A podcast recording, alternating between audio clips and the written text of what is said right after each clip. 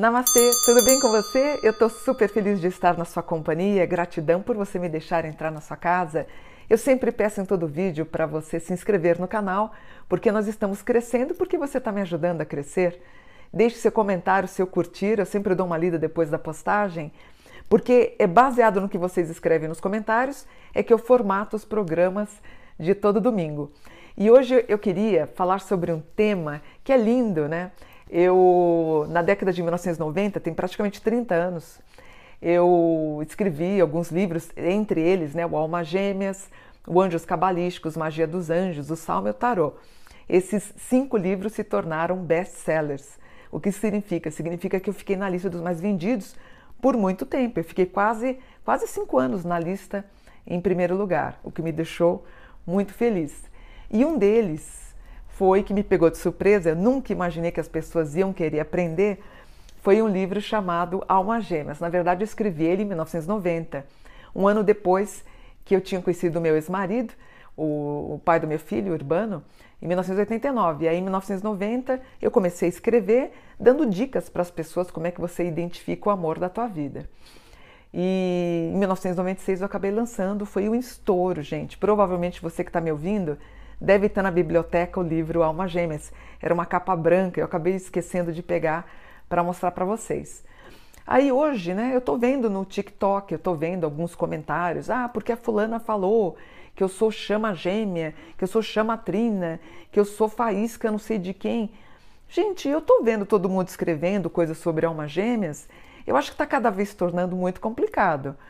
Basicamente, para vocês entenderem, a gente tem aí as almas cósmicas ou almas celestiais. É o primeiro grupo. É um grupo muito difícil para de existir. São aquelas senhoras e senhores que acabam contando, sabe, com 70 anos de um casamento, elas fazem bodas de 70 anos. É muito difícil, né? E cada vez mais é mais difícil da gente ter uma, um casal dessa natureza. Mas antes de falar a continuidade dos, sobre a qualidade das almas, é, acabei de lembrar que em 90, quando eu escrevi, eu tinha lido Platão, um livro pequenininho assim, eu li uh, O Banquete, e lá ele falava mais ou menos como é que era o encontro do que ele supunha ser da alma gêmea. E ele explica, é, ele faz um, é, uma reverência, né, uma lembrança sobre Zeus, que Zeus ele tinha uh, feito, na verdade, pessoas com dois corpos, né? Eram dois corpos em um só metade homem, metade mulher, ou metade homem-homem, ou metade mulher-mulher. Então ele fazia dois seres num corpo só. E as pessoas viviam extremamente felizes. Aí o Zeus, ele em um momento um pouco enciumado da felicidade, ele pega com um raio e zupt, corta esses seres ao meio. Então a lenda do Platão escrita né, na, no banquete diz que cada um fica almejando encontrar o parceiro que ele acabou cortando. E por isso que eu falo e falei das almas cósmicas ou almas celestes. É uma categoria que agora, a cada ano, está ficando cada vez mais raro, que é aquele casal que acaba completando, por exemplo, 70 anos de casamento. Eu tenho o que a gente chama de almas gêmeas. O que, que é alma gêmea? Por exemplo, eu fui casada durante 25 anos e vivi momentos felizes, Todo mundo que tem aí 20, 30 anos de casamento sabe das tribulações e das bênçãos que é um casamento. E por conta de um problema familiar, a gente teve um problema familiar, é, um, um, familiar que é, praticamente é, trafegava aqui na minha casa, ele fez uma coisa que eu não concordei, é, ou repreendi, inclusive foi no dia do meu aniversário, foi dia 22 de setembro de, de, de 2013, inclusive. É, chegou um, um telegrama, né, que hoje não tem mais nada disso, eu sempre tomo um susto da notícia e chamo essa pessoa, esse familiar, e falo, escuta, aconteceu isso, né? Como é que você deixou isso acontecer? E quando eu estou repreendendo a pessoa que ele fez errado, o meu marido, o que, que ele fez? Ele defende a pessoa que estava errada. E meu marido fez uma coisa muito chata, numa briga, num, sei lá, num devaneio dele, ele pede para eu sair da casa, ele disse que a casa era dele, e eu peço a separação por causa disso, foi algo que me magoou muito e ficou aquela tristeza. E ele, meu ex-marido na época, tentando fazer uma reconciliação comigo, mas aquilo foi, acho que foi a gota d'água, né? Então fez com que a gente separasse. Eu me lembro que eu me separei do meu ex-marido chorando, mas eu sinceramente não aguentava mais algumas situações que levava a um ápice de alguma coisa de desorganização. Então, por que, que eu quero falar isso? Porque as pessoas falam, Mônica, como é que você se separou do pai do seu filho se vocês eram almas gêmeas? Eu sou a alma gêmea do meu marido, ele era minha alma gêmea. Embora eu hoje, com 60 anos, seu pai tem quanto, filho? 83? Então, o pai do meu filho tem 83. Depois que eu me separei dele, eu não tive interesse em ninguém mais. E ele também não teve interesse. Apesar das tentativas de ambos de encontrar um namorado e uma namorada, nós estamos cada um na sua casa. Eu também não tenho a menor vontade de morar com ele.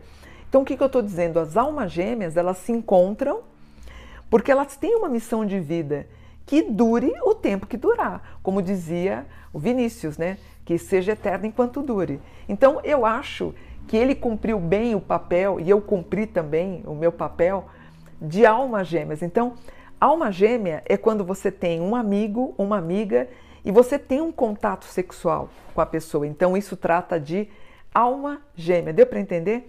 Alma cósmica ou alma celeste é aquela pessoa que já está 70 anos casado. Eu bati nos 25, então é realmente muito difícil. alma gêmea, quando você encontrar, é aquela pessoa que tem afinidade é, com você, é o teu melhor amigo, tua melhor amiga, e também você tem um, uma, um contato sexual com ela. Outra coisa que a gente tem que lembrar: alma e espírito. Uh, eu tenho o espírito que ele me acompanha em várias vidas. Meu espírito, inclusive, já é bem velho, então ele me acompanha em várias vidas. Quando eu dou a primeira inspirada ao nascer, o que acopla em mim, o que acopla na minha aura, chama-se alma.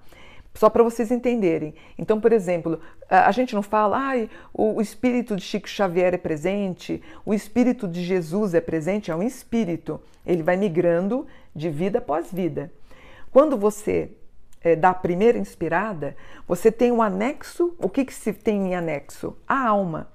Então, essa alma vai cumprir, vai me ajudar, ela vai me transcender até o dia que eu der o último suspiro. Então, quando eu encontrei o pai do meu filho, foi um encontro de alma com alma, alma gêmea com alma gêmea. Bonita a história, né? E aí você fala, Mônica, seu filho, por exemplo, meu filho está aqui na minha frente gravando para mim, né? Ele é o diretor aqui do estúdio, né? O que, que é meu filho para mim? Meu filho é o que a gente chama de alma companheira. Então, a minha irmã é minha alma companheira, minha irmã mora comigo.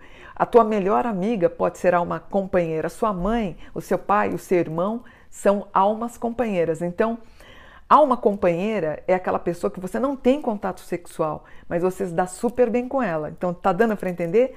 Primeiro é uma alma cósmica ou celeste. São aquelas pessoas lindas que estão casadas aí há 70 anos. Muito difícil, cada vez mais difícil. A alma gêmea foi que eu tive com o pai do meu filho. Nós ficamos juntos durante 25 anos.